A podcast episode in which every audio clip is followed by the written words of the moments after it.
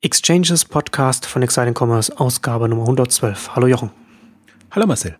Heute wollen wir über Shoppingclubs sprechen und was sich da tut. Da passiert ja einiges von Vente Privé bis Showroom Privé äh, und Secret Club und alles was, was wir jetzt auch äh, auf äh, Exciting Commerce auch immer wieder behandelt haben. Ähm, und in, interessant werden wir jetzt im, im Laufe des, der, der Stunde jetzt auch noch darüber sprechen, dass das ja durchaus jetzt auch schon alles ältere Unternehmen sind und da jetzt auch nicht so viel neue jetzt nachgekommen sind, was auch interessant eine Fragestellung ist, warum da jetzt nicht so viel Startups sich vielleicht auch schwer tun oder, oder, oder Gründer sich das Konzept nicht anschauen und, und sehen, dass das vielleicht für die Problemlösung, die sie, die sie angehen, da nicht, nicht das Konzept ist.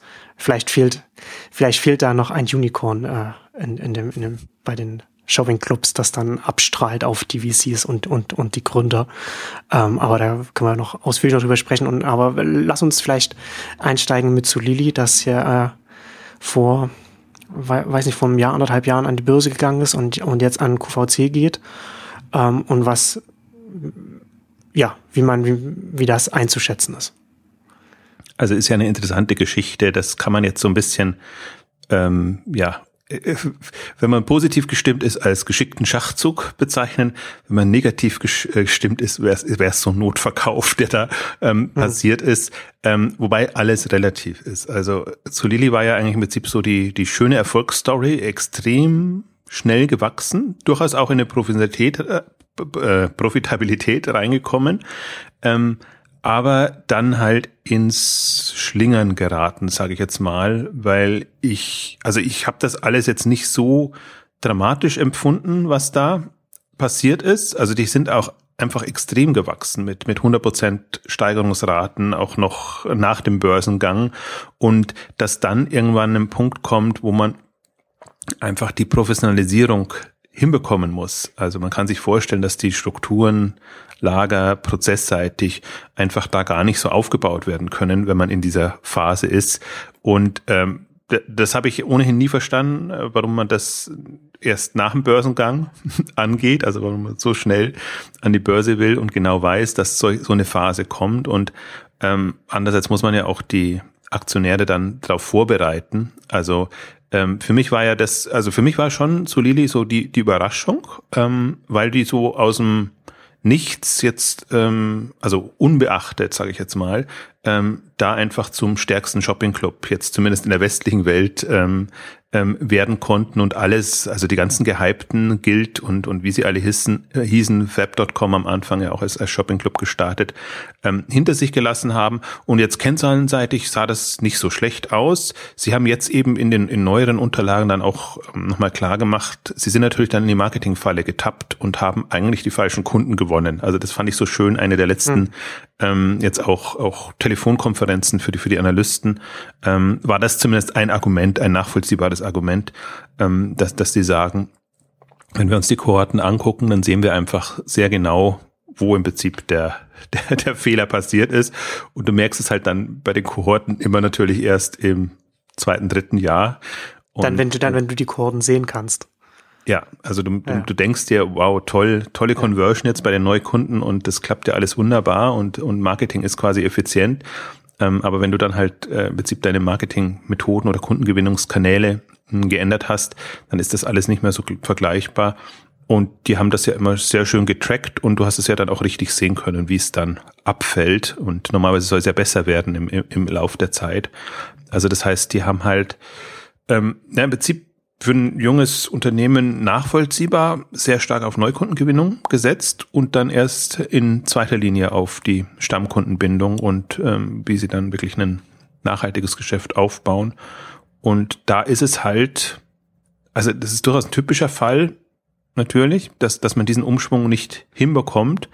Ähm, ich bin aber, also ich habe den aber nach, also die haben dann den Finanzchef ähm, entlassen oder der ist gegangen, gegangen worden und und äh, haben schon Maßnahmen ergriffen, aber das waren für mich halt eher so so Showmaßnahmen. Also das macht man halt, um zu signalisieren. Das, was man halt für Wall Street machen muss, quasi. Genau, wir tun was und wir versuchen ja. es in, in den Griff zu bekommen. Aber für mich hat jetzt zu Lilly an sich oder macht immer noch nicht den Eindruck, als ob sie ihr Geschäft nicht im Griff hätten. Also die wesentlichen Faktoren und als ob sie das nicht ähm, drehen können. Also vielleicht ist es ganz geschickt, das jetzt nicht an der Börse machen zu müssen, weil man hat es gesehen, sie sind halt jetzt, haben keinerlei Wachstum mehr gehabt. Also die waren insofern schon enttäuschend, dass sie jetzt halt kein Wachstumsunternehmen mehr waren.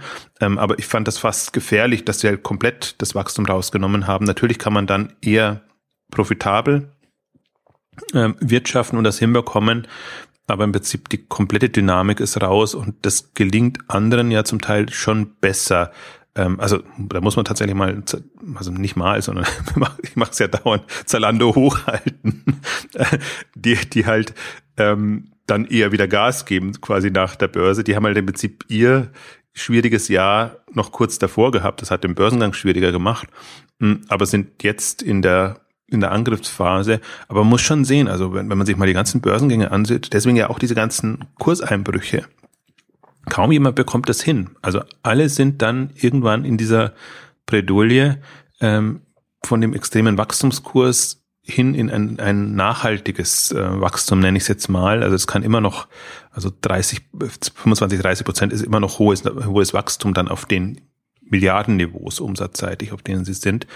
Aber alle eingebrochen. Also es hat ja schon mit Groupon begonnen ähm, und, und äh, hat eigentlich sich durchgesetzt. Das sind, würde ich mal sagen, 80, 90 Prozent der Börsengänge ähm, haben extreme Einbrüche gehabt nachher, was an zweierlei liegt. Zum einen, weil sie zu extrem hohen Bewertungen an die Börse sind, ähm, dann aber auch, weil sie diese Kurve nicht hinbekommen haben oder zumindest es in der Kommunikation nicht hinbekommen haben, zu, zu sagen, ähm, so und so ist es und jetzt macht euch mal keine Sorgen, sondern wir, wir, wir managen gerade das Unternehmen in diese in hm. diese Richtung. Also das ist halt das Blöde immer, das, das lineare Denken. Man geht ja immer davon aus, es müsste ewig so weitergehen und das, das ist, du hast dann auch einen schönen Blogbeitrag nochmal geschrieben, so, wer, wer versteht Wachstumsunternehmen? Also, das, das, also sowohl in der, in der Wachstumsdynamik, finde ich, als auch in der, in den Lebenszyklen eines Wachstumsunternehmens.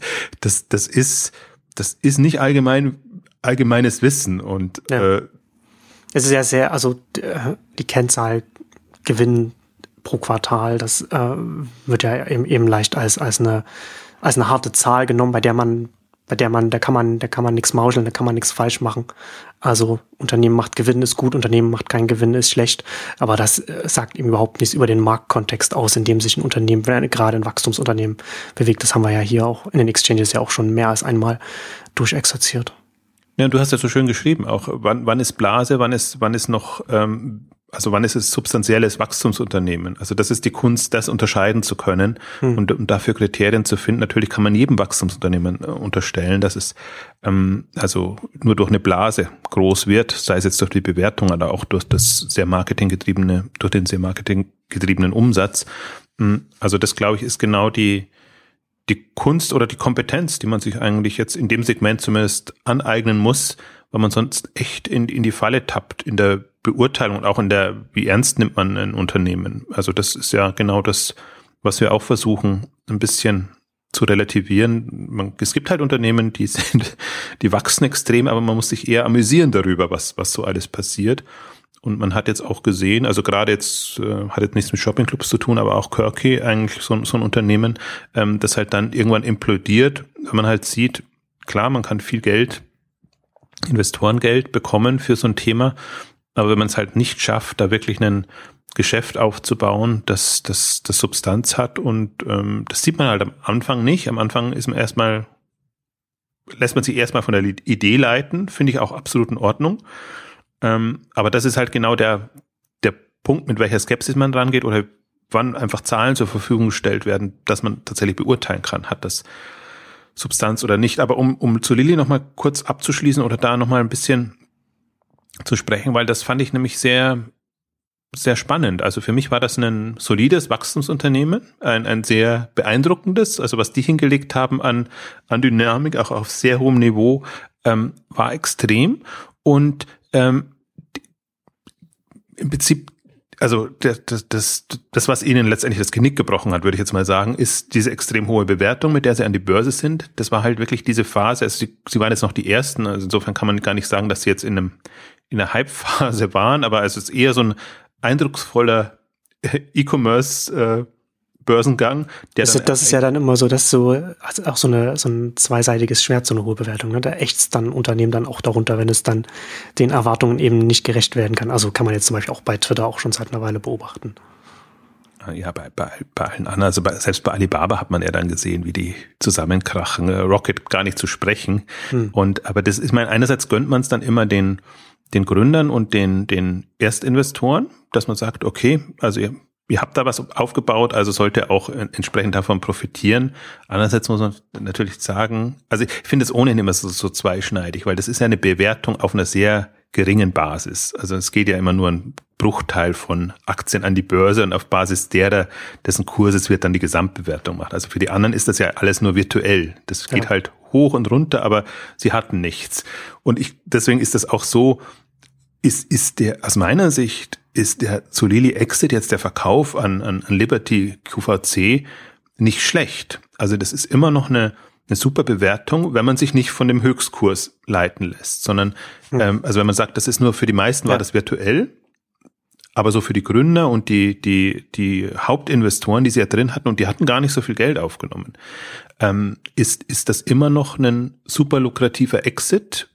Es ist nur für die unglücklich gelaufen, die die halt zum Höchstkurs quasi, also zum IPO-Kurs Aktien übernommen haben und dann keine Chance gehabt haben, da mit, mit Positivem rauszugehen. Also für die ist es natürlich bitter, aber das ist eine Minderheit. Also bei, bei allen Börsen, auch bei selbst bei einer Bewertung wie Alibaba. Also das das ist das das muss man sich auch immer vor Augen führen. Man man denkt dann also auch diese diese was dann immer an wie viel wie viel Wert verloren geht und und und lauter solche Zahlen kursieren ja dann. Das ist alles äh, eigenartig berechnet. Also aber wenn ich jetzt mal substanziell betrachte, jetzt so, jetzt, also zwei Exits hatten sie jetzt ja quasi den Börsengang, natürlich mit, mit einer Überbewertung und äh, jetzt den, den Exit, jetzt wirklich den Verkauf an, an, an QVC, den ich bedauerlich fand, weil, fand, weil ich wirklich jetzt dachte, oder die, die lagen eigentlich jetzt auf einem Kursniveau, was der Bewertung gerecht wurde ähm, also ganz, ganz vernünftig. Ähm, sie hatten ja, also meine Bedenken waren natürlich jetzt, äh, dadurch, dass sie kein Wachstum mehr haben, umsatzseitig, ist es, eine, muss man es natürlich auch nicht mehr als Wachstumsunternehmen bewerten. Deswegen mhm. da war es vielleicht ein bisschen hoch. Aber generell, die hatten auch Alibaba ja als äh, Unterstützer. Das hat man so richtig schön gemerkt, wenn sobald der Kurs unter einem gewissen Wert ging, hatte man das Gefühl, da ist schon jemand da, der das auffängt. Also das ist jetzt auch nicht so, dass die ins Bodenlose gegangen werden, weil wie gesagt, diese Auffangkurse eigentlich, das, das war, also das war eher unterbewertet. Das ist schon, also gerade so Lilly, wie auch viele andere jetzt in, im letzten Jahr, sind schon extrem runtergeprügelt worden. Und das ist ja dann immer so eine ähm, Euphorie einerseits und dann gleich äh, zu Tode betrübt andererseits Entwicklung. Deswegen ist es ja auch so wichtig, da eine, eine, eine vernünftige Einschätzung hinzubekommen. Was, was ist ein, eine solide Bewertung? Und ähm, ich glaube auch, das, das kann man, das muss man auch bei, auf, also kann man unterschiedliche Kriterien ranziehen, aber selbst so eine Pi mal Daumen Umsatzrelation geht hin wenn man weiß, dass das wächst so in der Größenordnung. Natürlich dann die, die Profitabilität und alles so die klassischen, klassischen Bewertungen, nur die würde ich halt bei einem Wachstumsunternehmen nicht so, so hoch ansetzen. Also insofern bedauernswert. Ähm, bedauernswert für, für, für Zulili, aber, aber halt jetzt interessant auch die Frage, was ist jetzt von Zulili unter QVC zu erwarten? Also wie, wie schätzt du da jetzt die Konstellation da jetzt ein? Ja, das ist jetzt so ein bisschen die Frage, ob sie unabhängig weiter hm. arbeiten dürfen oder ob sie wirklich in dem, in dem Kontext ähm, funktionieren müssen.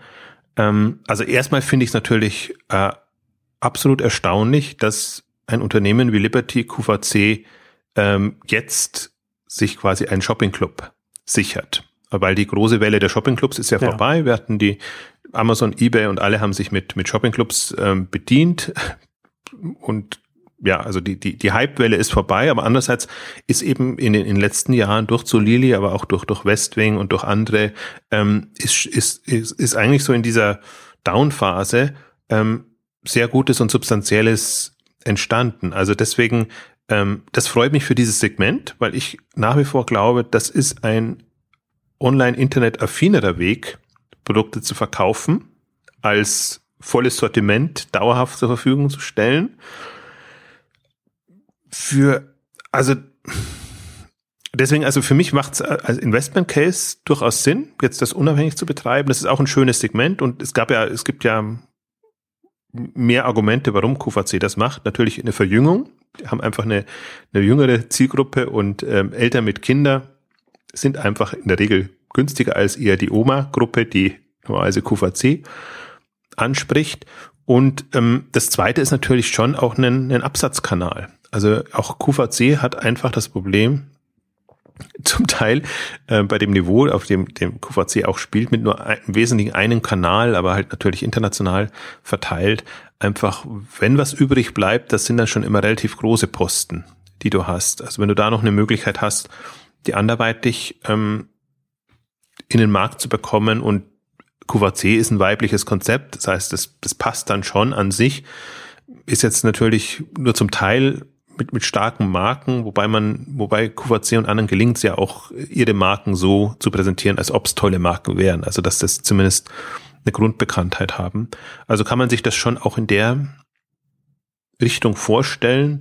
Was ich halt schlimm fände, wenn der Hintergedanke tatsächlich nur wäre, jetzt Solili als Abverkaufskanal quasi für QVC ähm, sich einzuverleiben, weil das Problem natürlich dann auch ist, also so ein Solili als jetzt Familienshopping-Club, nenne ich es jetzt mal, der lebt natürlich im Prinzip da schon davon, dass er immer wieder Nach Nachschub bekommt und die nächsten Generationen einfach da auch dabei sind.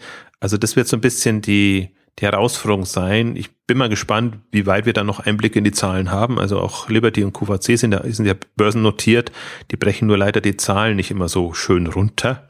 Oder muss man mal gucken, ob jetzt als Tochter quasi zu Lili weiterhin Zahlen veröffentlicht. Das ist natürlich das Bedauer, für mich das Bedauerliche. Das, das, war, das war der erste Shopping Club und es gibt noch Webshop, der eigentlich größer ist in China, aber China ist immer so ein eigener Markt und so eine eigene Konstellation. Das gucke ich mir zwar auch an, aber da steckt man einfach im Markt nicht so drinnen. Und, und deswegen war Solili eigentlich jetzt die, die einzige und beste Orientierungsquelle. Also es gibt natürlich jetzt auch Zahlen von, von Westwing über, über Rocket und, und andere. Also man kommt inzwischen, ich finde, der Markt ist schon viel transparenter geworden, was so ein Geschäftsmodell wie, wie Shoppingclubs ausmacht.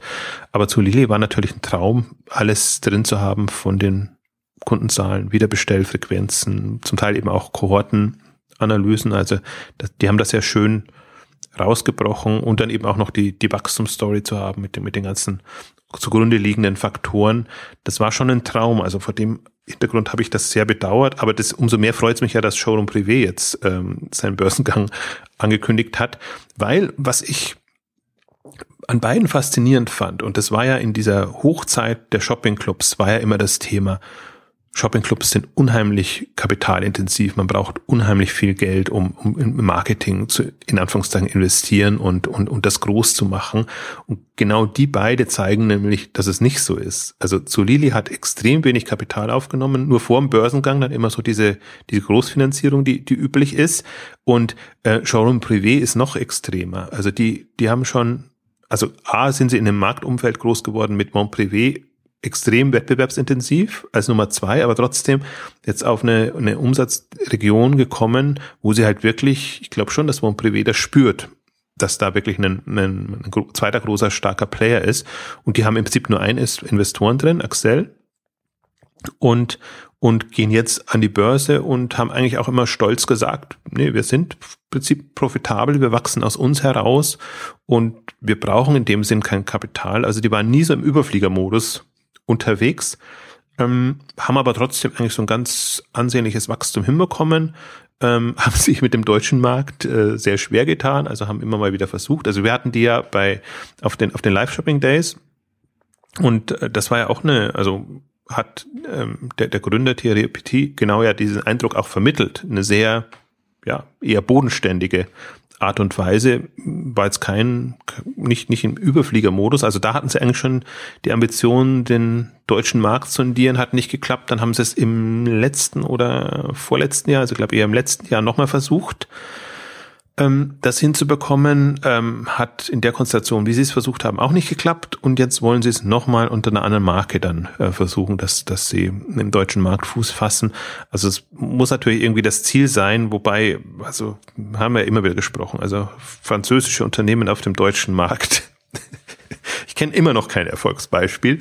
Hm, da muss man wirklich mal abwarten, was das wird. Und, und Von Privé tut sich ja auch unheimlich schwer da also Fuß zu fassen, was auch immer relativ ist. Sie machen schon ganz gute Umsätze, aber auf, auf, auf ihrem Niveau ist es eher nachrangig. Also gerade wenn man die, die Bedeutung auf dem französischen Markt ähm, sieht. Also deswegen freut mich auch, dass genau die an die Börse gehen, weil das ist für mich auch so ein Beispiel, ähm, also das ist substanzieller Shopping Club. Das ist nicht so wie früher Brands for Friends und bei VIP und und äh, wo man einfach äh, um drei Ecken denken musste, rechnet sich der Marketingaufwand dann in den Kohorten oder oder generell in der in in in, der Einschätzung, sondern ähm, da bin ich jetzt auch gespannt auf die Zahlen, die die zur Verfügung stellen. Also ich glaube, da lernt man auch noch mal viel wirklich über eine eine andere Art, einen Shopping Club aufzubauen und ähm, wir haben ohnehin, also Datentransparenz ist, ist inzwischen gar kein Thema mehr. Aber so wie du es eingangs eben gesagt hast, ist es ein bisschen erstaunlich.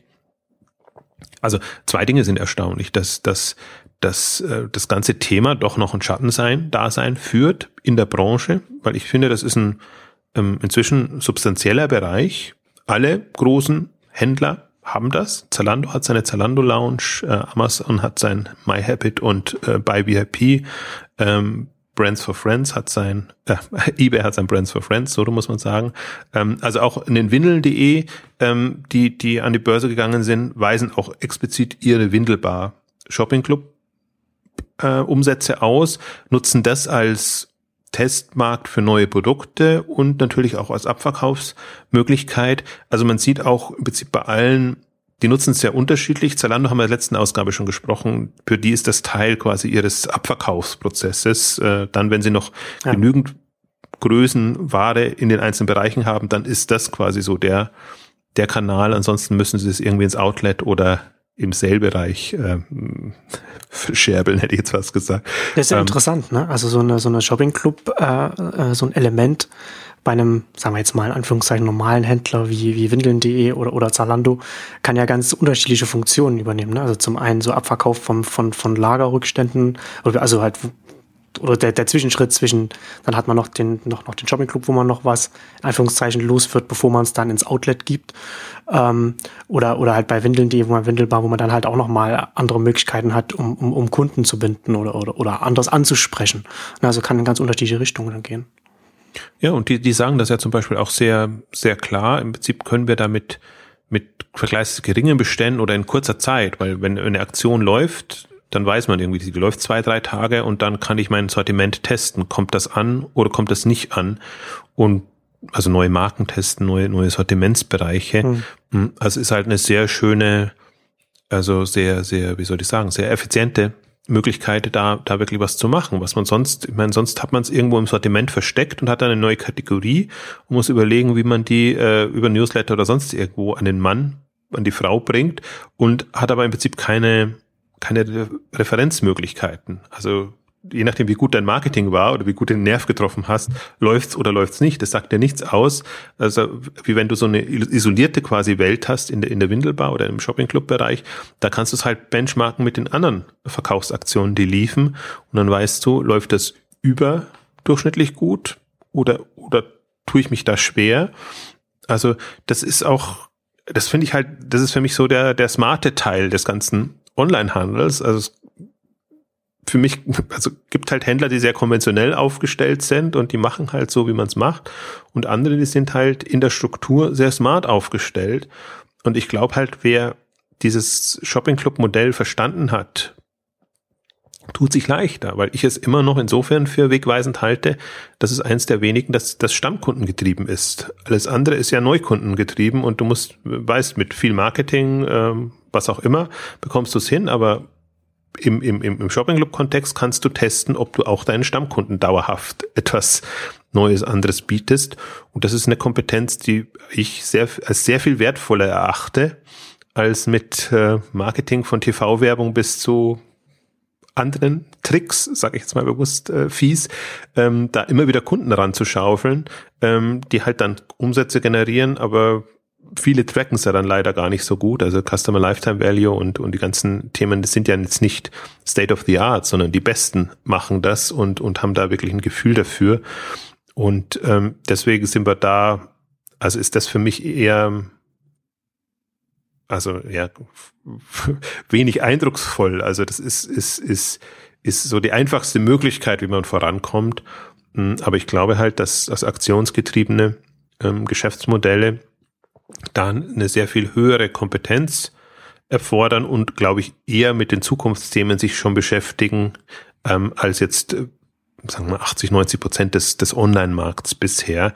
Also ich finde, da gibt's auch jetzt, kann man auch Abstufungen machen, intelligentere und weniger intelligentere Ansätze. Also man sieht ja, die, die sich viel Mühe geben und da wirklich Markeninszenierung und alles drum und dran machen. Also für mich ist da schon Von Privé immer noch das, das Vorbild, weil sie halt ähm, das, das als Gesamtthema durchhalten und ähm, in so in, und in, in einer auf, auf der einen Seite also da auch sehr ihren Prinzipien treu sind, ähm, aber dann doch wieder so innovationsfreudig, dass sie sagen, okay, also immer ganz stolz sind sie, größter Weinhändler in äh, Online-Weinhändler in, in, in Frankreich zu sein, also dann neue Themen angehen und da auf ihre Weise Geschäftsfelder finden, ähm, die sie da beackern können. Also ich darf nicht zu sehr in Schwärmen geraten bei Bon Privé, weil die eher eine, eine schwierige Phase gerade durchmachen und jetzt ähm, einfach von den Umsatzzielen nicht mehr so weitergekommen sind, wie sie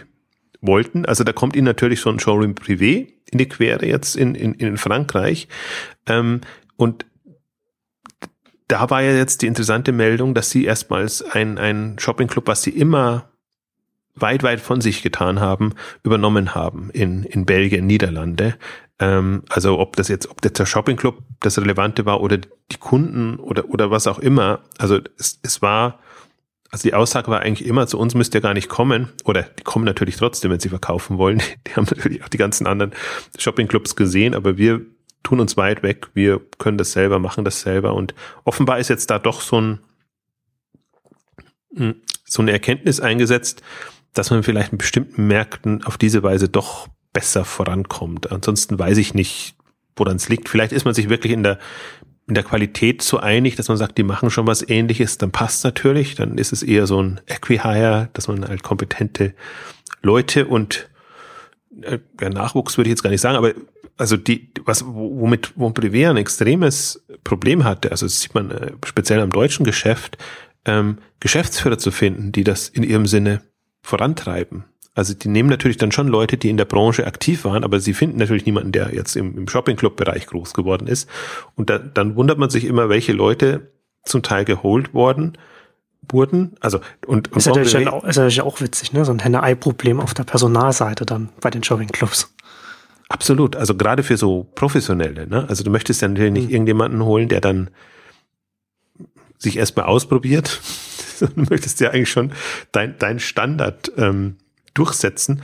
Und das ist schon eigentlich ganz, also von außen ganz witzig zu verfolgen bei, bei Bon Privé. Was, also sie haben die, haben das Spektrum durchgetestet jetzt ja von, sage ich jetzt mal, Versandhandelsveteranen, Deutschen, bis zu äh, französischen, also aus, aus Frankreich, äh, wie sagt man, äh, Abgeordneten, also Abkommandierten, hm. die, die also bewährte französische Kräfte, die dann den deutschen Markt beackern wollen. Und das, das ist genau das, die Problematik. Hat ein französischer Manager ein Gefühl für den deutschen Markt? Das eine große, große Fragezeichen. Und das andere ist, hat ein bewährter, im Versandhandel bewährter oder auch im Online-Bereich bewährter ähm, Manager das Gefühl für das Geschäftsmodell äh, Bon Privé und bekommt es dann hin. Und vor allen Dingen, weil, weil eben auch ein französisches Unternehmen natürlich immer sehr zentralistisch organisiert ist. Das heißt, die würden am liebsten ihren Ansatz konsequent in allen Märkten durchhalten. Hm, also wie offen ist man dann auch, das zu adaptieren für die jeweiligen Märkte? Das sind die großen Herausforderungen, die ein Bon Privé hat. Und deswegen bin ich da jetzt echt gespannt. Mich hat das total überrascht, dass, dass sie das, das übernommen haben. Bon Exklusiv oder glaube ich heißen sie. Ich hatte mhm, sie vorher nicht ja. gehört. Also die waren, die waren noch zu jung. Ähm, oder beziehungsweise ich, hab, ich tracke das auch nicht mehr so intensiv, dass ich jeden einzelnen verfolge, sondern die, ich glaube, die, die sich rauskristallisiert haben, sind spannend, die schon länger da sind. Und wenn neuartige Konzepte kommen, natürlich auch. Also das ist ja im Prinzip so ein bisschen der, der, ähm, das ist so ein bisschen die Enttäuschung. Wir hatten die letzte Ausgabe, als wir gemacht haben, zu, zu Shoppingclubs, haben wir eigentlich gesagt, glaube ich, so Lili und die nächste Welle der, der Shoppingclubs haben wir eigentlich gedacht. Da würde tatsächlich jetzt mal jemand auf die Idee kommen, also gerade Marken und, und, und andere, dieses Verkaufsprinzip zu nutzen, um, man sieht ja, das spricht Kunden an und dann hat man echt eine, eine, Möglichkeit, Kunden zu binden, das einfach zu übertragen. Und wir hatten da ja als Beispiele genannt, eben Marken, die das machen können, im Prinzip auch Vorverkäufe, es muss nicht mal Abverkauf sein am Ende der, des Lebenszyklus, dann können auch Einführungskampagnen und alles Mögliche sein. Also das ist eine, im Prinzip, wenn man den Ansatz mal verstanden hat, eine tolle Welt. Also man muss halt, also was schön ist, die schnelle Taktung, das heißt, äh, die, die Lagerhaltungszyklen, also die, wie sagt man, äh, den Lagerumschlag hat damit keine Probleme, also sehr, sehr effizient, wenn man es wenn man es geschickt kampagnenorientiert macht und das alles ähm, vorberechnen kann. Ähm, also für mich ist das nach wie vor eins der attraktivsten, faszinierendsten Grundmodelle. Also erstmal wirklich nur als Grundmodell gedacht, wenn man so die wesentlichen Faktoren erkannt hat. Aber das scheint unheimlich schwierig zu sein. Also das ist wirklich und was deswegen hat es mich ja so gefreut. Ich bin ja immer so, mich hat ja immer schon gewundert, weil weil Teleshopping ist eigentlich sehr nahe an, also aktionsgetriebener Handel ja. ist nahe an, also was wir mal Live-Shopping genannt haben oder auch in der, in der Teleshopping-Ausgabe ja ausführlich gesprochen haben, Live-Shopping im TV versus jetzt aktionsgetrieben, Live-Shopping, je nachdem, wie schnell man es ähm, sieht, ist natürlich nicht so interaktiv wie, wie jetzt im, im Fernsehen, aber ist im Prinzip von den Mechaniken genau dasselbe. Du guckst, wann du was mit welchen Stückzahlen verkaufen kannst, push das, also präsentierst das Ideal, push das und dann hast du deinen Umsatz oder kannst zumindest sehen, war ich gut oder war ich nicht gut? Was, was ist, was ist noch übrig geblieben? Und das ist natürlich, das ist das Bemerkenswerte jetzt äh, an der Übernahme von, von, von Zulidi durch, durch QVC. Also entweder ist es da durchgedrungen. Ich bin noch ein bisschen skeptisch, dass, dass das der Grund war, sondern ich habe eher so das Gefühl, dass es war die war so eine Seattle Connection, die offenbar ähm, Liberty hat. Äh, die hatten ja schon mal dieses, äh, wie hieß es, äh, Lockers ähm, gestartet, eben auch mit einem Team in Seattle, was so gar nicht funktioniert hat, also was ein super spannendes Konzept war, weil sehr viele Gaming-Mechaniken und alles drin hatte. Sehr junges Konzept. Und ähm, jetzt wieder in Seattle, so Lilly und, und deswegen weiß man nicht, ob das so eine, so eine, ja, alte Verbundenheit äh, letztendlich ist.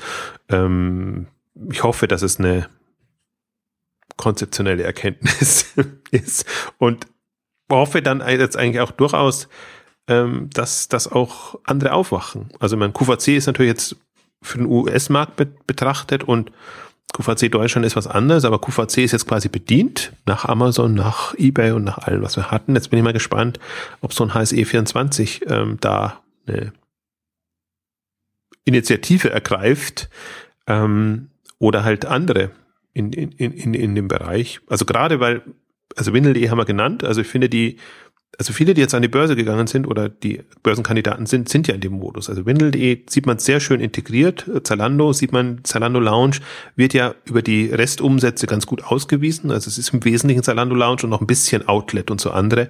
Aber das fällt ja gar nicht so rein. Also das ist jetzt auch, glaube ich, an die 100 Millionen ähm, Euro Umsatz erreicht ist natürlich, glaube ich, schon, dass Zalando dann natürlich ein bisschen tricksen kann, weil sie im Prinzip abgeschriebene Ware reinnehmen können und dann ähm, sieht das natürlich ergebnisseitig besser aus. Aber das würde ich jetzt, das Ergebnis würde ich da gar nicht so ähm, ins Auge fassen, ähm, sondern eher umsatzseitig. Was ist da eigentlich in diesem Kontext über den, in Anführungszeichen, Kanal möglich? Ähm, also da sieht man es und dann sieht man natürlich jetzt, also bin ich jetzt noch gespannt, äh, wann, wann Westwing kommt und ähm, an die Börse geht. Also man sieht ja, dass man im Möbeleinrichtungsbereich mit diesen oder Home and Living, wie sie es so schön nennen, mit diesem Konzept einfach weiterkommt als mit einem oder mindestens so weit kommt, wenn man es mit mit äh, Home 24 vergleicht, wie mit einem starren, sehr umfassenden Sortiment. Aber trotzdem noch alle Möglichkeiten hat. Also Westwing hat sein Westwing Now jetzt gestartet mit einem mit einem umfassenderen Sortiment, ähm, hat aber auch einfach so eine Triggermöglichkeit über den Shopping Club. Hm, also deswegen ist das schon, ähm, also ich weiß es nicht, also das, wie gesagt, ich bin ja auch nicht so ein, ich mache mich nicht so von Wellen abhängig, sondern ich finde was gut oder ich finde was nicht gut und mal finden es Investoren gut, mal ist es irgendwie das große Thema ähm, in der Szene, dann ist es wieder nicht das große Thema. Also, äh, aber trotzdem dieser, ich, ich bin da sehr euphorisch. Das ist jetzt gerade, also K5 hatten wir es immer, jetzt dieses Jahr mal nicht, wenn man jetzt mal, wenn wir hatten schon Zalando und, und Windel.de, aber wir haben die nicht aus, aus Shopping Club ähm, sich da gehabt, ähm, aber Westwing ja dauernd und, und im Prinzip äh, das Thema schon immer durchgängig präsent, aber noch spannender natürlich für Fonds und, und generell, was, was sind so die zukunftsträchtigsten ähm, Online-Handelsunternehmen? Und da zählt für mich eigentlich dieses Segment schon stark rein. Deswegen freue ich mich über jeden nicht klassischen Shop, der an die Börse geht. Hm. Ja, und du hast ja schon mit Westwing ja auch ein Beispiel angesprochen, ne? wie man eine Kategorie angehen kann mit dem Shopping Club Raster, sagen wir jetzt mal in Anführungszeichen, und, und dann aber eben in, dann dann eben nicht irgendwie äh, eine bestimmte Richtung gehen muss, sondern einfach sich das anpassen kann und da eben auch eine, eine Ansprache finden kann, mit der man auch einfach auch einen Markt knacken kann, der mit einem, mit einem knackten Sortiment einfach schwierig zu knacken ist. Gerade wenn man das im Vergleich zu Home 24 sieht und wie, und, und, und wie lange Home 24 einfach auch gebraucht hat, um voranzukommen. Ich glaube halt, dass, dass, dass der Inspirationsfaktor unterschätzt wird bei Shoppingclubs. Ja. ja. Also weil, weil das sind im Prinzip Sortimente, die braucht man nicht, aber man hat so eine Grundtendenz dazu. Ja, es ist schon schön oder ich, also wenn ich so einen Impuls bekomme, dann, dann bin ich latent offen dafür. Und das schaffen wir andere nicht, den Impuls zu setzen oder nur mit, mit E-Mail-Kampagnen, die einfach kein, kein, kein Überbau haben. Also ich wollte jetzt nicht sagen, sinnlos sind. Also äh, bei, bei Shopping-Clubs hat man einfach die E-Mail-Kampagnen als Teil des Konzepts, deswegen nerven sie nicht so, selbst wenn sie täglich kommen, ja, und bei anderen ist man schon von wöchentlichen Mails äh, genervt. Ja, das ist ein ganz anderer Präsentationsmodus und Entdeckungsmodus oder Interaktionsmodus, wenn man es wenn man es ganz abstrakt sehen will. Genau, also vor, vor den Faktoren und wenn man es auf Inspirationsebene sieht, ich glaube, was wir haben so ein Inspirationsverständnis, was immer in, in Richtung Stöbern geht. Und das muss dann immer quasi, man taucht da ein und geht da rein, aber was immer nicht verstanden wird oder, oder, oder bisschen ausgeblendet wird, ist, ähm, wo soll der Impuls herkommen? Also ich kann noch so schöne Stöberwelt haben, wenn dann niemand hinkommt oder niemand Anreiz hat, da hinzukommen. Ja dann wird mir das auf Dauer nichts helfen. Und, und das hat halt einen, einen Westwing qua Konzept. Das haben alle anderen auch. Deswegen hat sich natürlich auch jetzt im Modebereich, im, im, im Einrichtenbereich hm, durchgesetzt.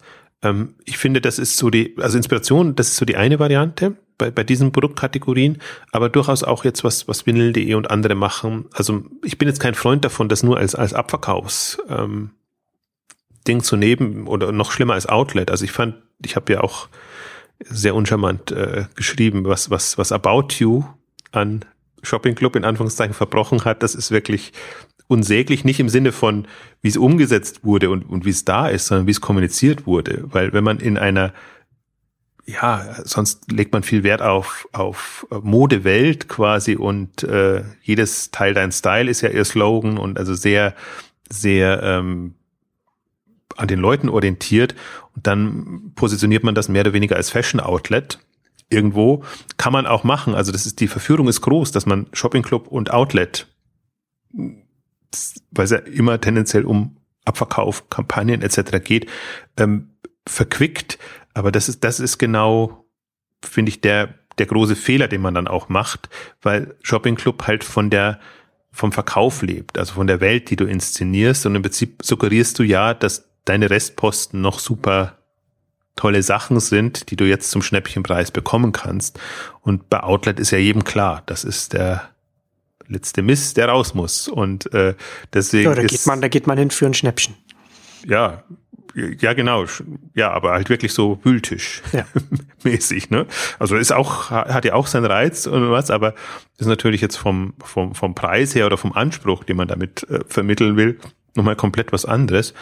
Und das ist halt immer so das, das Bittere, wenn ich sehe, dass das äh, Shopping Club quasi als Outlet ähm, vergewaltigt wird, weil Outlet brauchst du im Prinzip nicht diesen abgeschotteten Rahmen und dass du dich speziell anmeldest und exklusiv und diese ganzen Überbau, die man ja, ja gemacht hat und der ja im Prinzip auch so ein bisschen das unterfüttert oder also es geht ja nur um Suggerieren. Es ist de facto ist es natürlich so, aber das ist ja, finde ich, Marketing und, und, und, und Verkauf in dem Bereich, dass man eigentlich die, die Produkte so an den Mann, an die Frau bringt, dass man trotz allem noch ein gutes Gefühl hat. Im Sinne durchaus Schnäppchen gemacht, aber äh, halt nicht so plump, äh, jetzt Fashion Outlet.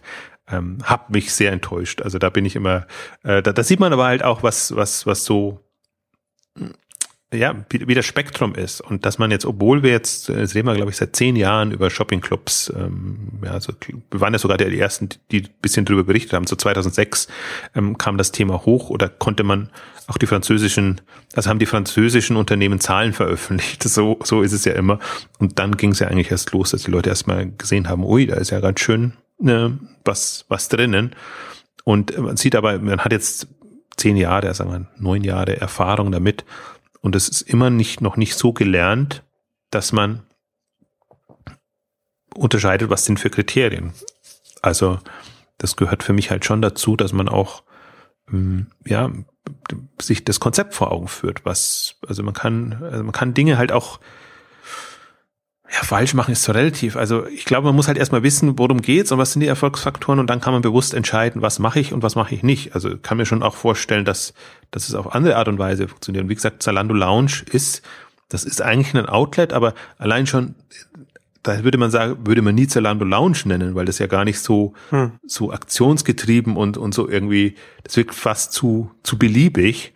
Aber man kann mit so einem eher wie soll ich sagen, ein, ein, ein, ein sehr, ähm, ja, ähm, also wenig hilfreichen Namen, jetzt fällt mir kein Wort dafür ein, kann es darüber ja auch machen und tracken, wenn man es geschickt einbaut. Und ähm, ich habe gesehen oder bin jetzt mal sehr gespannt, dass Zalando gerade an seinem Punktesystem äh, baut, also Z-Stars oder C-Stars oder wie auch immer sie es dann nennen. Ähm, also wird schon fleißig gesucht und ich habe gesehen, wenn man bei Zalando-Z-Stars ähm, eingibt, dann landet man auf der Anmeldeseite von Zalando Lounge, witzigerweise. Okay. Und normalerweise landet man nämlich immer auf den Kategorieseiten, also meistens hm. bei Zalando Damen oder, oder Herren, je nachdem, was man eingestellt hat. Also die leiten das dann eigentlich immer auf die Homepage weiter. Hm, deswegen ähm, also es wird, also es war ja so, da, es kann im Prinzip alles bedeuten von Promi-Konzept bis, äh, bis, ähm, bis so die, die, die Sterne, die man bei Amazon vergibt, solche sich, bis eben so ein Punktesystem. Also die Idee dachte mir schon jetzt, also es war ja, glaube ich, so halb angekündigt, dass Amazon ja ein Kunden, äh, dass Amazon Zalando ja ein Kundenbindungsprogramm mh, hm, baut. Und ähm, das scheinen die Z-Stars zu sein. Und das ist natürlich jetzt nochmal also bin ich mal gespannt, wie sie das jetzt auch koppeln. Also das, das ist natürlich jetzt auch eine Möglichkeit, die man dann hat, von kon konventionellen Shopper bis hin zum Shopping Club Zalando Lounge Shopper, da tatsächlich ähm, zu spielen und die Leute zu aktivieren, zu motivieren. Ähm, also es wird auf, offenbar auf jeden Fall was anders als, als, also die Ursprungsidee war ja ohne Befürchtung, dass äh, Zalando so ein Amazon Prime, Zalando Prime äh, startet, ähm, also ist auch nicht ausgeschlossen, aber macht halt im deutschen Markt keinen so großen Sinn, wenn sie ohnehin kostenlos verschicken und äh, dann dann ist, ist es da schwer, die Leute für was zahlen zu lassen und dann noch Mehrwerte da reinzubringen. Also beziehungsweise das würde ich würde ich gern sehen wollen. Das ist das ist schon äh, eine Kunst dann, das unterzubringen. Also da finde ich einen ein Punktesystem dann irgendwie spannender und wo wir das, also war jetzt ein bisschen abgeschweift, aber wenn, wenn wir mal so ganzen Meldungen durchgehen, ja auch Best Secret äh, habe ich auch festgestellt, jetzt haben ihren Secret Club gestartet, auch als Kundenbindungsprogramm und die sind ja auf dem Trip, das ist ja gar kein richtiger Shopping Club mit Verkaufsaktionen, sondern es ist nur eine, eine, eine Shopping-Gemeinschaft im Sinne von, dass man sehr, sehr schwierig reinkommt und dass man eigentlich nur drin bleiben kann, wenn man auch Umsatz macht. Und die haben halt ein sehr in Richtung Umsatzmaximierung ähm, getrimmtes Programm gebaut, ähm, wo sie jetzt, ähm, also Secret Club nennen sie das und Fitting Club ist quasi ihre höchste Stufe als, als Gold. Ähm, Mitglied. Ähm, da bekommen sie dann einen persönlichen Beratungsservice und ähm, auch irgendwie geschickt. Also sowas freut mich dann immer, wenn ich sehe, das ist kreativ umgesetzt auf das eigene Konzept. Ja. Es ist alles nichts, was man nicht schon irgendwo anders gesehen hätte oder wo man sagt, klar, so Stufen einführen und alles machen. Aber es ist halt nicht ein Styling-Service, wie jetzt äh, Outfittery oder, oder Salon bei, bei, bei Zalando gestartet haben, sondern ist quasi wirklich so ein äh, ja, besonderer Service für sehr betuchte Kunden und Kundinnen, die sehr viel Geld da lassen. Und dann ist es ja wieder eine, eine also weiß nicht, ob das als andere als ich ich bin nicht so affin da, deswegen tue ich mich da immer unheimlich schwer äh, zu sehen, ob da, ob, ob, die, ob die Leute den Verlockungen quasi erliegen. Ähm, aber die Leute ticken so und offenbar die Klientel von Best Secret umso mehr und die, die können das ja. Also die Schustermann Bohrenstein ist also München ihre Dependance in München, das ist ja ein, ein Hype. Und äh, kennst du jemanden, der da drin ist? Oder kannst du mir mal deine Karten leihen, dass, damit ich da hingehen kann zum Outlet? Also sie haben ja, haben ja eigentlich so ein stationär begonnen. Und die haben das jetzt wirklich sehr schön auf, auf online umgesetzt und quasi so ein Shopping Club der anderen Art. Also ich würde gar nicht in die Shopping Club Kategorie reinsetzen, sondern das ist eigentlich ein, ein andersartiges Konzept. Also sie haben wirklich so ihr eigenes Ding gemacht, eigentlich feste Sortimente, aber schon immer mit dem, dem Argument, es kommen dauernd Neuheiten rein. Also du kannst wirklich da öfter mal reingucken. Und insofern ist das ein faszinierendes Konzept. Die können natürlich nicht viel PR machen und, und nicht viel Wind machen, deswegen sind sie so immer unterm Radar. Aber für mich eins der faszinierendsten und das, was sie an Zahlen rauslassen, also man findet so ein paar Unterlagen jetzt im, im Handelsregister, gar nicht so viel und leider auch nicht Umsatz, sondern eher so, was sie an, was ihnen an, an Rohertrag und Gewinn bleibt. Aber man sieht halt an den Mitarbeitern, die sie natürlich äh, kommunizieren, dass das schon, wenn das jetzt schon mal in der Region von 500 Mitarbeitern ist, dann weiß man, das ist ein ähm, ganz, äh, also kann gut an die, dürfte mindestens 100 Millionen Umsatz schon machen in dem Bereich. Also das sind dann so auch andere Konzepte. Und insofern sieht man ja im Prinzip, es geht ja was. Also es sind die, die, also ich weiß gar nicht, also Best Secret ist für mich noch so ein Beispiel, wenn, wenn, also das sind ja immer die Problemfälle, wenn Stationäre versuchen online zu machen, dann ist es echt immer ganz schwierig und das ist ja auch zum Beispiel die Enttäuschung bei, bei, bei, bei Teleshopping, Shoppingclubs was machen die online? Dann einen Shop, in Anführungszeichen. Das ist, äh, das ist nicht nah an dem Modell, was sie eigentlich, wofür sie eigentlich stehen.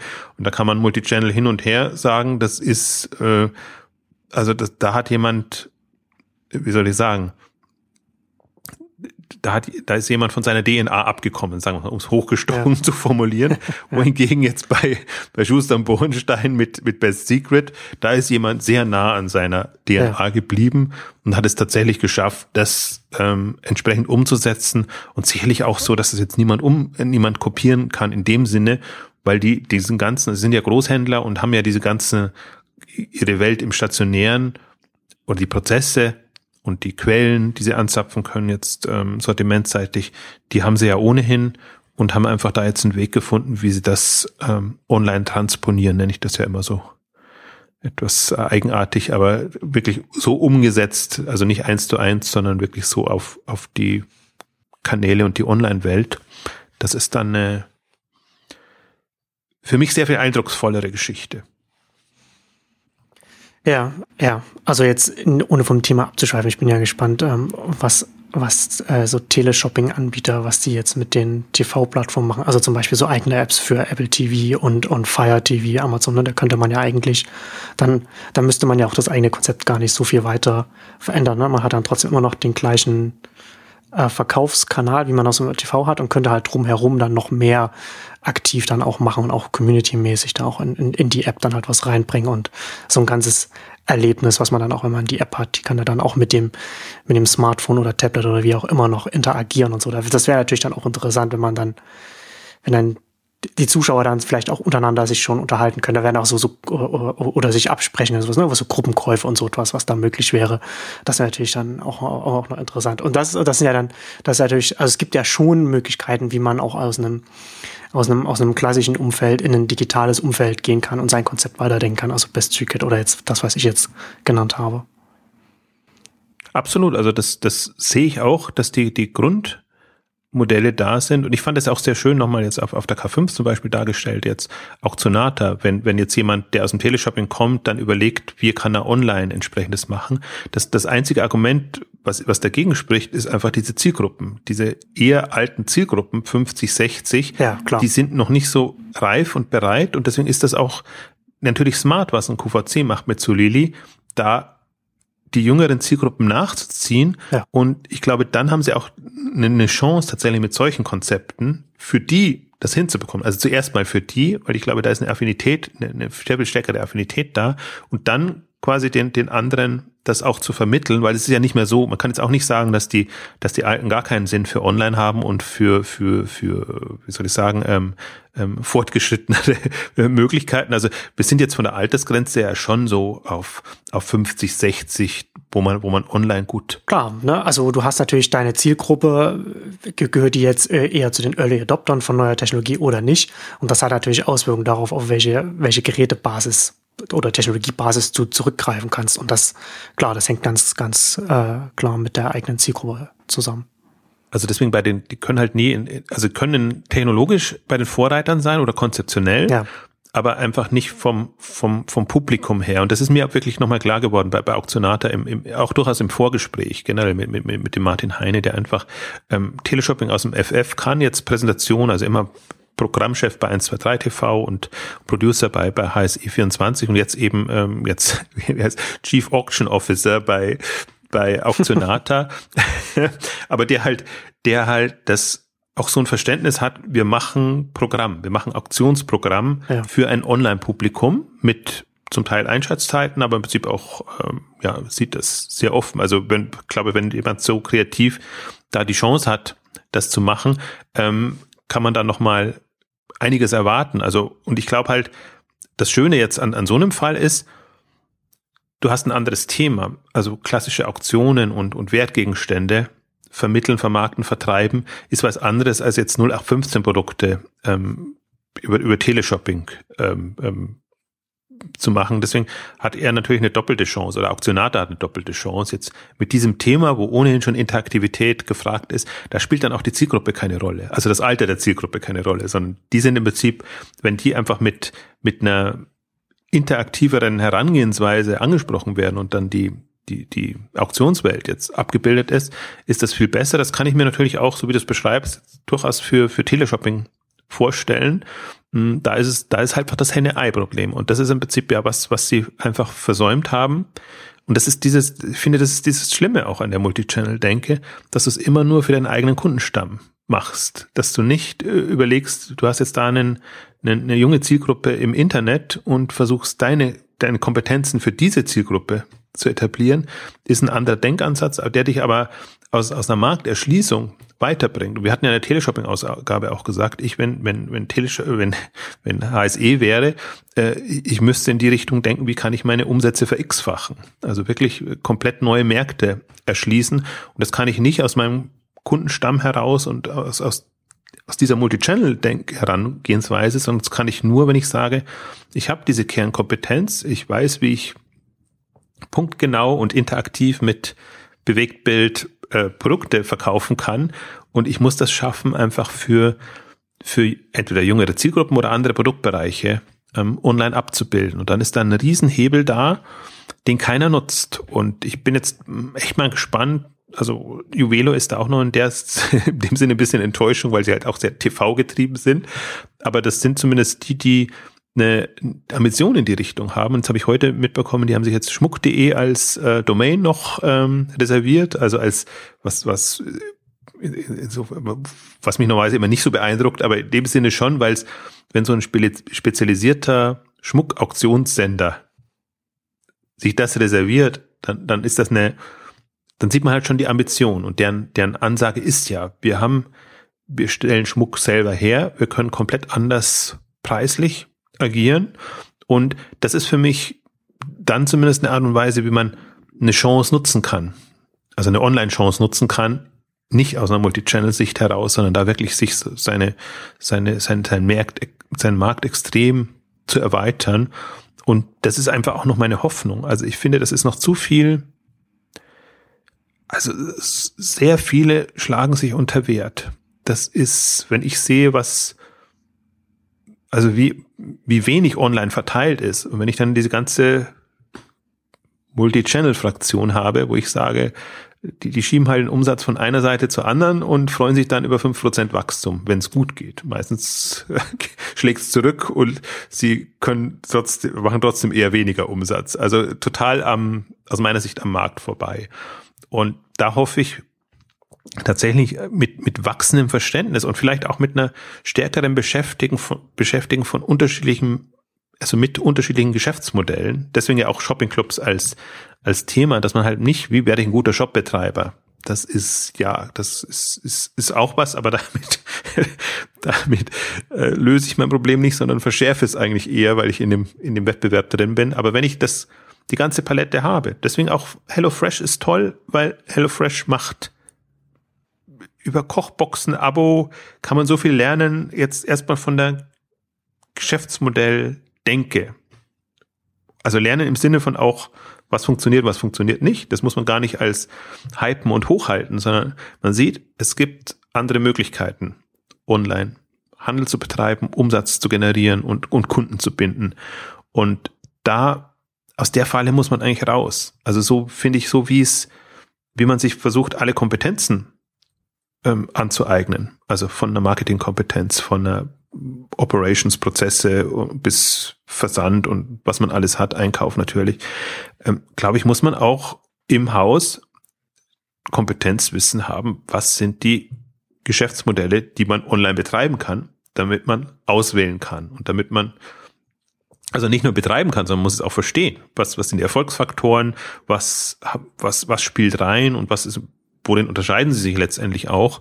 Manche sind ja komplett konträr. Also das ist sowohl von der Lagerhaltung, Lagerumschlag, als auch von der Nutzeransprache. Und wie gesagt, das kommen, darauf kommen wir immer wieder zurück, sozusagen dauerhaft so ein volles Sortiment vorzuhalten, versus gezielt ähm, einfach nur bestimmte Chargen dann zu haben. Das ist, das hat alles sein Für und Wider und ähm, das ist, das ist für mich durchaus faszinierend jetzt wenn ich, wenn ich mir ein Windeln.de angucke, wenn ich mir einen, durchaus auch Westwing, Zalando, dass die ein Spektrum von Geschäftsmodellen haben. Die sind mehr oder weniger relevant. Also kann durchaus auch sagen Amazon und, und, und andere, nur Amazon weiß nicht, wie, wie aktiv das da so, so betrieben wird. Ähm, aber dass man wirklich da, also dass man das auch als, als Testbasis hm. nimmt und, und einfach da Erfahrungen sammeln kann auf kleinem Niveau und dann eben sieht, jetzt haben wir ein Thema, jetzt brauchen wir das und das Geschäftsmodell, jetzt gucken wir, dass wir das so konfigurieren, wenn es jetzt ist wirklich sehr vereinfacht ist. Ich, ich, aber ich sehe das wirklich so eher als Baukastenlösung, dass ich sage, ich will Online-Händler oder Online-Anbieter, versuche ich ja das dann immer gerne zu nennen, werden und überlege mir, was brauche ich für Bausteine und, und Kompetenzen und wie baue ich mir dann quasi ein, ein Geschäftsmodell, ein Geschäftskonzept, das für mich einfach am lukrativsten funktioniert. Ist ja auch schön, ne? Also wenn man jetzt, wenn man so drüber nachdenkt, so Windeln.de, was wir jetzt als Beispiele genannt haben, zeigen ja, dass es, dass es kein Entweder-Oder ist, ne? Dass man also zum einen klassisch Sortiment und zum anderen dann aber auch noch einen Shoppingclub haben kann. Und vielleicht, vielleicht ist es ja auch, auch, auch, auch die Zukunft des Shoppingclubs, dass es, dass es ein Teil eines Händlers ist, der, der, der, der, der nur doch nicht nur das macht, sondern unterschiedliche Sachen macht. Ne? Also das kann ja, das kann ja auch durchaus, durchaus sein, dass man einfach als Anbieter ähm, seinen Kunden verschiedene Arten der Ansprache äh, bietet oder sie versucht, über verschiedene Wege äh, anzusprechen.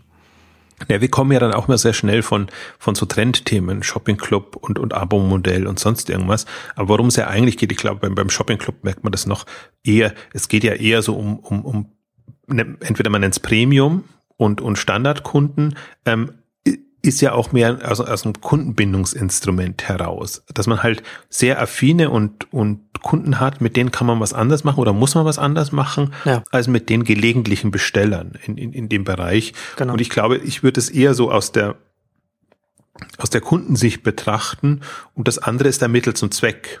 Ja. Aus unserer Sicht kommen wir immer aus einer anderen Variante heraus, weil wir dann auch Shoppingclubs natürlich gegeneinander antreten lassen, die eigentlich überhaupt nichts miteinander zu tun haben, aber um einfach die Kennzahlen rauszufinden und alles zu machen. Aber aus Händlersicht muss das, und, und das glaube ich, in die, in die Richtung geht das, ähm, ob man es jetzt Premium nennt oder wie auch immer. Also ich glaube, dieses Thema Neukundengewinnung und Stammkundenbindung und, und da auch nochmal eine Differenzierung wird eine extreme Bedeutung gewinnen. Und ich glaube, das ist jenseits von ähm, CRM und ganze Schlagworte Big Data oder sonst irgendwas oder Personalisierung. Also Personalisierung alleine wird es nicht, nicht reißen, sondern ich glaube, es braucht auch einen, einen konzeptionellen Überbau in dem Bereich. Und dann kann man es natürlich alles wieder nutzen, klar. Aber die, die, die, der, der Denkansatz muss ein anderer sein. Also vielleicht kommt man, ich nenne es mal Premium, aber ich meine eher so, also ich würde eher meine, meine Stammkunden clustern und einfach sagen, ich habe da, was kann ich aus den unterschiedlichen Töpfen rausholen? Also was kann ich aus jemandem rausholen, der bereit ist, 10 bis 20 bis 50 Mal zu bestellen? Also im Prinzip Amazon Prime hat das ja schön klar gemacht und das ist ja immer, ja. viele sind ja immer ganz schockierend, wenn dann Amazon Prime Day macht und der gilt nur für die Prime-Kunden. Also ist ja erstmal, fragt man sich ja, ja, so ein Quatsch. Also die, die nehmen sich das ganze Umsatzpotenzial. Natürlich ist es ein Lockmittel, um, um Leute da reinzubekommen, aber jetzt von der, von der Ansprache ist es ja erstmal äh, gegen die Intuition. Wenn man sagt, man macht schon so einen tollen Tag, dann will man doch da alle bedienen und möglichst viel Umsatz rauszuholen. Aber ich finde das halt smart. Das ist deswegen, das sind für mich auch so Händler, wo ich echt hohen Respekt habe und, und echt mich so freue. Also ich bin momentan auch also in so einer Phase, wo ich sage, inzwischen können wir echt langsam stolz sein auf das, was da auch online im, im Handel entsteht, weil vieles, also gerade im Online- und Pureplay-Handel muss ich auch dazu sagen, weil vieles sehr smart gedacht ist. Und das ist nicht mehr nur so, wir hecheln jedem Trend nach und machen jedes Hype-Thema mit, sondern die, die wirklich Führenden, das mag gar nicht so dramatisch klingen. Also so ein Prime Day mag jetzt nicht so, so toll sein, aber für mich ist das so eins der, mh, hm, also so, so, so ein Merkmal oder Signal, wo man einfach sieht, wir kommen einfach, also das Professionalitätslevel oder das Verständnis für hm. die Online-Möglichkeiten, aber auch für die, für die, für die Kundenwelten, die man schafft, also jetzt wieder sehr hochgestochen äh, gesprochen, hm, die wachsen und ich glaube da sehr, also ich würde eher sagen, also gerade jetzt, nachdem ja, um, um, um nochmal zurück zum Shopping-Club-Thema zu kommen, nachdem das ja eher so ein bisschen unterm Radar jetzt wieder ist, ähm, ich glaube, da ist die, die, da ist das Potenzial noch sehr hoch und die, die Latte liegt noch vergleichsweise niedrig. Ähm, aber gut, da kann man immer nicht, dagegen kommt man immer nicht an, was gerade Hype-Thema ist und was nicht. Ähm, ich versuche mich da eh immun zu machen und wir haben ja eh unsere Themen und äh, wir, wir reden ja, manchmal habe ich schon das Gefühl von einer Ausgabe, wir reden immer gerade über die abseitigen Themen, was gerade niemanden interessiert. Aber das ist, äh, äh, also ich, ich würde es aber glücklicherweise laufen uns die Hörer trotzdem nicht weg. nee, das ist ja das Schöne, dass, dass, dass alle das mitmachen. Also kann man ja auch nochmal einen Dank sagen. Äh, vielleicht ist ja gerade das auch der, der Kontrapunkt, das, was es dann wieder reizvoll macht. Ähm, aber ich bin, mir ist es halt lieber über aus meiner Sicht relevante Themen zu sprechen, selbst wenn sie gerade nicht so äh, branchenseitig vorne stehen. Zum Teil auch, weil sie halt keine Vertriebsthemen sind. Ne? Das, wir reden ja jetzt, also du kannst ja keine Shoppingclubs vertreiben. Ich warte zwar immer noch drauf, dass es eine Plug-and-Play Shopping-Club-Lösung gibt, äh, Shopsystemseitig, dass irgendjemand sagt, mach mal. Und das, also deswegen, mich hat das so irritiert. Jetzt About You waren so stolz, dass sie quasi eine Eigenentwicklung, eine, eine technische Lösung für einen Shopping-Club hatten. Wir hatten mal 2009 schon, war Magento mit einer mehr oder weniger Plug-and-Play-Lösung ähm, für, für Shopping-Clubs auf den Markt. Das war so ein schöner Schritt. Und wenn man das, also da, da sieht man eigentlich schon, wo es hakt oder wo, wo einfach die, die Szene auseinandergeht. Also das ist ähm, und natürlich, wenn wenn vielleicht ist es vertriebsseitig sind anderes sind andere Themen besser. Keine Ahnung, weiß ich nicht. Ich, ich sehe einfach nur immer, was gebraucht wird und was nicht da ist. Und wo sich jeder dann wieder schwer tut. Und jetzt haben wir 2015 und wir sind eigentlich immer noch in, in dem Stand, wir basteln uns irgendwie so einen Aufsatz auf ein Shopsystem, da wir über einen Shopping-Club hinbekommen. Aber im Prinzip so diese ganzen Faktoren, also die Erfolgsfaktoren, jetzt auch durchaus traffic-seitig, das sind einfach ja dann kampagnenorientierte Lösungen, ähm, die werden nicht berücksichtigt systemseitig. Da könnte man ja Shop-systemseitig einiges machen, ne? gerade wenn man, wenn man sagt, äh, äh das Shop-Element als eine Ansprache für die, für, für die Stammkunden oder wie, wie man das Segment noch besser bedienen kann. Da könnte man ja so viel mit, mit E-Mail-Kampagne drin, äh, Analytics und alles, alles aus, aus einer Hand, wie man sich das schön zusammenstellen kann mit den Funktionen. Da wäre natürlich auch einiges, einiges möglich. Und das wäre natürlich dann auch interessant dann für Händler, die umsatzseitig noch in der zweiten oder dritten Riege sind. Ne? Also wo man halt sich nicht, wo man das nicht einfach in-house einfach mal selbst äh, zusammen programmiert.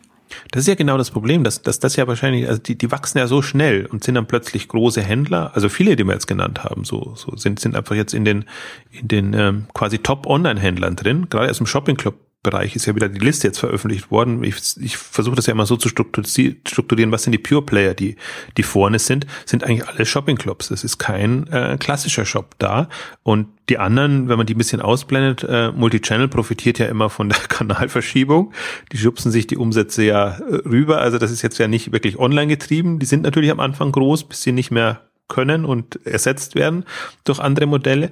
Deswegen versuche ich den Markt ja immer so, so zu segmentieren. Und ich glaube halt auch, also technologieseitig, was, was mein Traum oder meine Vorstellung ist ja wirklich, wenn ich einen, einen Shop-Systemhersteller nennt man es ja immer so schön, aber Shop-Technologieunternehmen sehe, wirklich eine Suite von Konzepten zu haben und da zu sagen, macht einen klassischen Shop, mach dein Shopping-Club, mach dein Abo-Modell, mach dein was weiß ich, was es halt alles gibt. Ich glaube, das ist eine viel naheliegendere Variante und vor allen Dingen dann, wie man es jetzt, wir haben es ja besprochen bei winel.de, ähm, Zalando, Westwing, ähm, wie kann man das kombinieren, integrieren? Das ist ja dann die nächste Geschichte. Deswegen kann es durchaus eine Suite sein und muss jetzt kein, kein, kein Standalone Produkt in dem Bereich sein. Das würde wahrscheinlich wieder zu kurz springen. Aber wenn endlich mal jemand technologisch quasi in Plattform äh, wie soll ich sagen, äh, Sinne, ähm, quasi eine, eine, technologische Lösung äh, zur Verfügung stellt, glaube ich, würde das einfach in dem Profi-Segment, nenne ich es jetzt mal, also die weiterdenken und die einfach schon diese, diese Themen sehen, Kundenbindung, Nutzeransprache und alles, ähm, würde das äh, super Anklang finden und wäre sicherlich im, im, in der ersten Wahl, im Relevant Set dann, dann mit drinnen. Ähm, und, und so ist man eigentlich immer noch sehr, konventionell getriggert. Ähm, aber ich glaube, so, so einfach wird die Welt nicht sein. Und wenn man sich mal die fortgeschrittenen, und die zähle ich jetzt alle dazu, zu den fortgeschrittenen E-Commerce-Unternehmen ansieht, dann sieht man einfach, dass die schon sich mit ganz anderen Fragen oder in, in einer, einer Umfassenheit mit anderen Fragen beschäftigen, als noch der typische, klassische, nenne ich Shopbetreiber, Multichannel-Anbieter oder was auch immer. Und damit kommen wir zum Ende unserer großen Shopping Club Ausgabe. Vielen Dank fürs Zuhören und bis zum nächsten Mal. Tschüss. Tschüss.